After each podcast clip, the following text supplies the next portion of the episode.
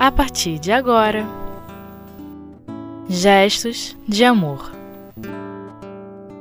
O Evangelho segundo o Espiritismo. A vida futura. Primeira parte. Com Solange Príncipe. Caros amigos ouvintes, é com muita alegria que aqui estamos para darmos prosseguimento ao estudo do Evangelho segundo o Espiritismo e hoje iniciando o capítulo 2, que se intitula Meu Reino não é deste mundo.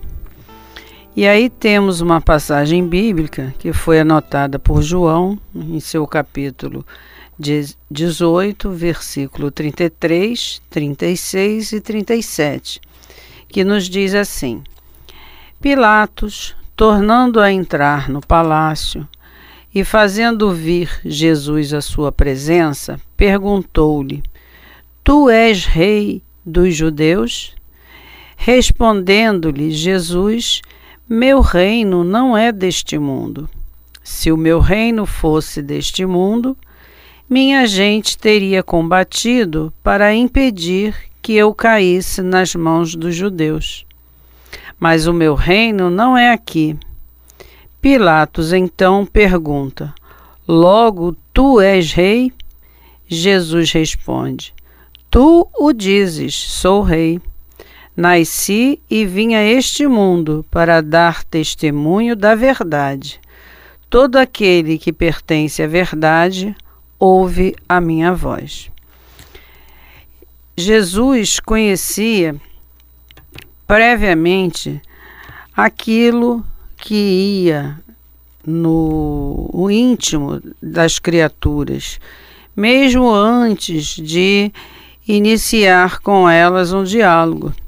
Então, quando Pilatos pergunta a Jesus: Tu és rei dos judeus? E Jesus responde: Meu reino não é deste mundo. Nós percebemos que, como sempre, né, Jesus era colocado, ou tentavam colocá-lo em armadilha, para ter do que lhe acusar. Né? E ele sabiamente responde quando a, a, a, é, Pilatos faz essa pergunta: Tu és rei? E ele responde: Tu o dizes, sou rei. Né? Então, nesta passagem, né, Jesus deixa para o nosso entendimento a questão da, da vida futura. Então Jesus ele não falava apenas para o homem daquela época, mas para todos nós.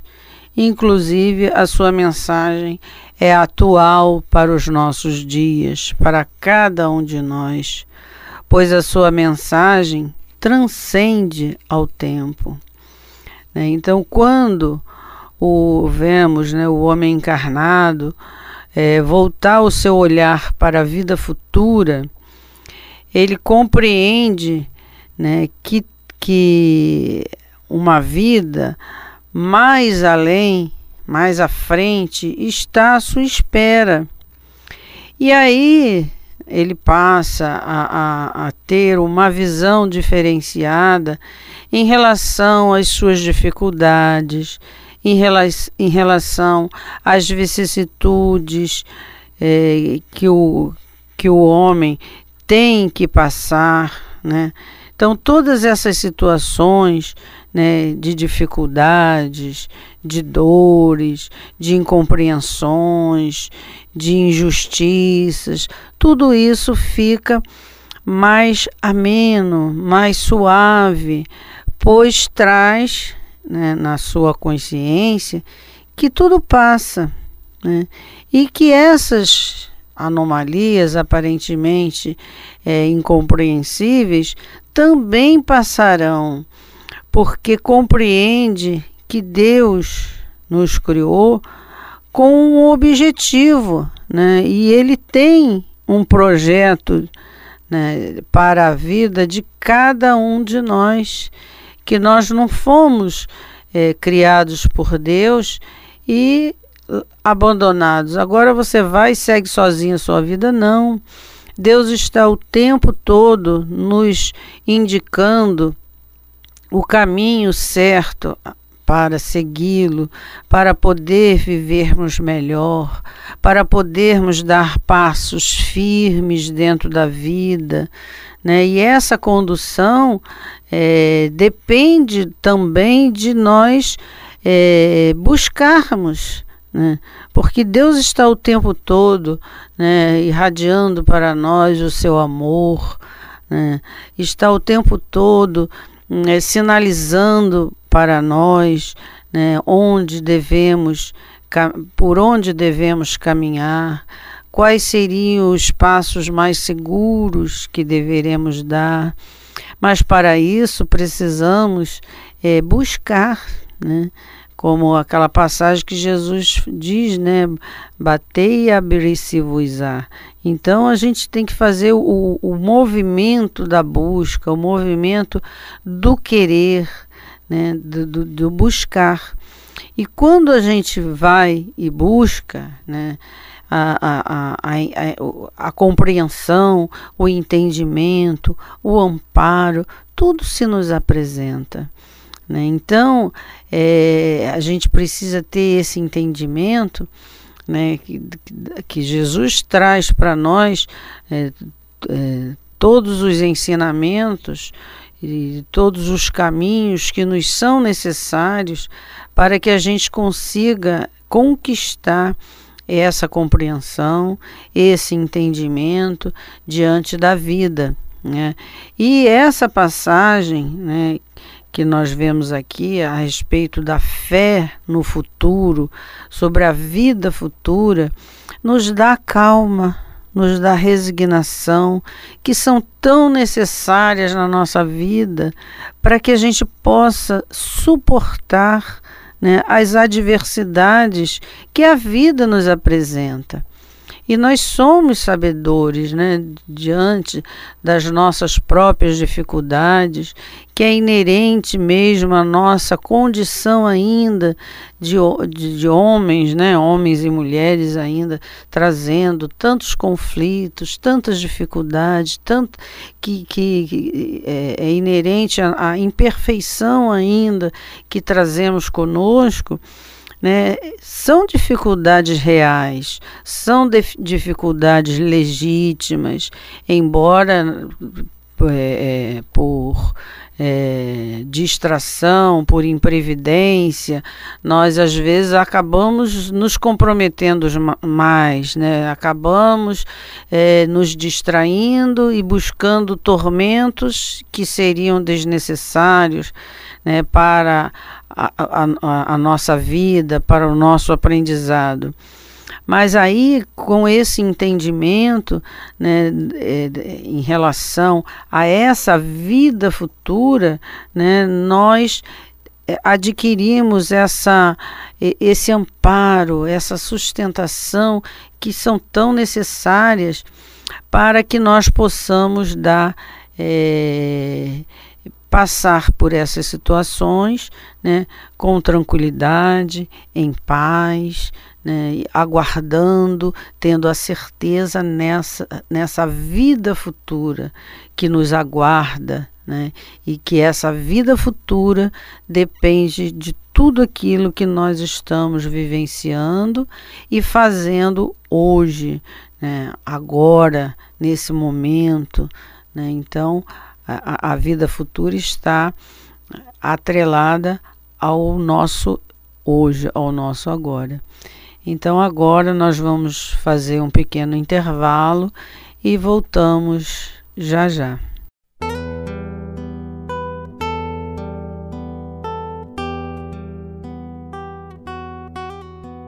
Gestos de amor.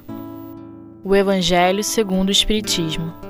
Então estamos de volta para dar prosseguimento ao nosso estudo né, do Evangelho segundo o Espiritismo, no seu capítulo 2, né, no item 1 e 2, que fala a respeito da vida futura.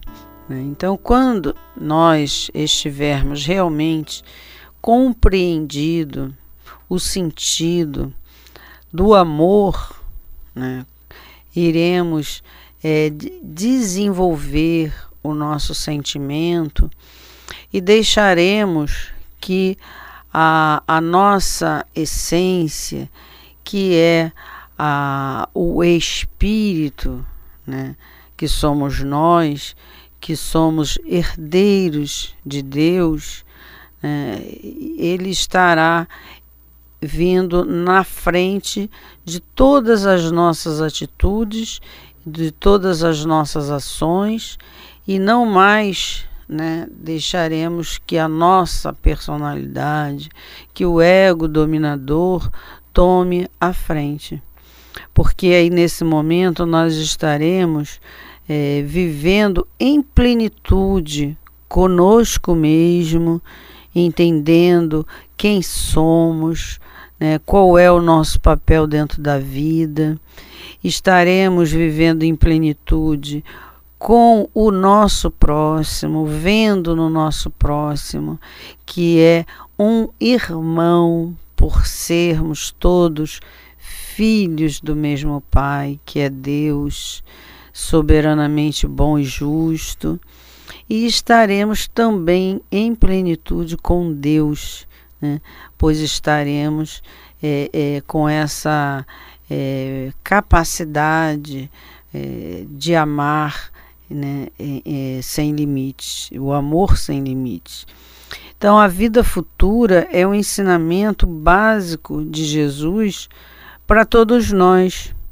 Por isso que os espíritos superiores orientaram a Kardec que deveria ser colocada a vida futura como um dos primeiros pontos do início do Evangelho segundo o Espiritismo. Então, esse deve ser o alvo a ser conquistado por todos os homens, pois pela vida futura temos a chave para explicar todas as anomalias que a vida apresenta e assim ajustar todas as coisas à justiça de Deus. E aí passamos a compreender né, a, a, a lei de Deus. Quanto mais nós nos aproximarmos da lei de Deus, quanto mais nós aprendermos a vivermos dentro da lei de Deus, mais estaremos próximos da felicidade. Porque o homem, ele só se torna infeliz quando se afasta da lei de Deus que é uma lei de amor? Porque as leis de Deus são sábias. Então, quando nós paramos para observá-las né, e, e, procurar compreender, veremos a grandeza que é a lei de Deus. Né? Então, é, é à medida que vamos dilatando o nosso conhecimento, o nosso entendimento, o nosso sentimento, nós gradativamente vamos também é, acalmando as nossas que, é, ansiedades, a, as nossas questões íntimas, pois sabemos que tudo está perfeitamente dentro do cabimento da lei de Deus. Né? E esse cabimento da lei de Deus que nós passamos a compreender essas anomalias que tanto nos chocam, que tanto nos, nos entristece, né, vendo o estado de coisas que na atualidade a gente está vivenciando, porque nós temos a certeza de que não estamos sós, de que Deus não está indiferente à tua dor, à minha dor, à nossa dor. Né? E que se nós fizermos aquilo de que Jesus nos ensinou, que deveríamos vivermos segundo a lei, né, e que todas as outras coisas nos seriam acrescentadas, nós teremos essa paz, essa tranquilidade que todos nós buscamos. Não essa paz enganosa do mundo, que é uma, uma paz aparente, mas a paz de Jesus então tenhamos essa confiança, tenhamos essa certeza né? E quando nós entendemos, né, que essa vida futura está lá nos aguardando, né, nós temos essa tranquilidade para é, vivenciarmos todas as situações que a vida nos apresentar porque nós sabemos que mesmo as questões que não é, que nos aborrece, que, que nos deixa é, insatisfeitos muitas vezes, elas nos são necessárias. Que passamos a compreender que essa justiça de Deus não é uma justiça punitiva, que Deus não nos pune. Né? Somos nós por ignorância ou por rebeldia, muitas vezes, nos sa é, saímos né, de, de, dentro dessa lei. E aí nós nos comprometemos né, com a lei de Deus, e aí temos que nos, nos reajustarmos dentro dessa lei. E aí é que vem as dores, vem o sofrimento. E aí nós, por que que isso está acontecendo? Nós nos perguntamos. Não era para ser assim. Mas aí quando nós vamos buscar as causas das nossas dores, das nossas aflições, das nossas dificuldades, né, nós veremos que não foi Deus que está nos punindo por aquilo, não é Deus né, que, que criou aquilo para nós, não. Né? Nós passamos a compreender né, que em algum momento de nossa vida, como espírito imortal que somos, nós saímos, nos afastamos dessa lei de Deus. Né? E aí precisamos fazer o caminho de volta, ou seja, retornar para dentro da lei. E quanto mais nós nos aproximarmos da lei, mais felizes seremos. Né? E a vida futura, ela nos dá essa esperança de que dias melhores estão por vir, dependendo né, do, do, nosso proceder de hoje. Se hoje nós né, já estamos é, buscando essa transformação, né, de deixar, como Paulo de Tarso diz, né, o homem velho, e, abandonar esse homem velho que ainda vive em nós e buscar a, a, nossa renovação para deixar que esse homem novo nasça.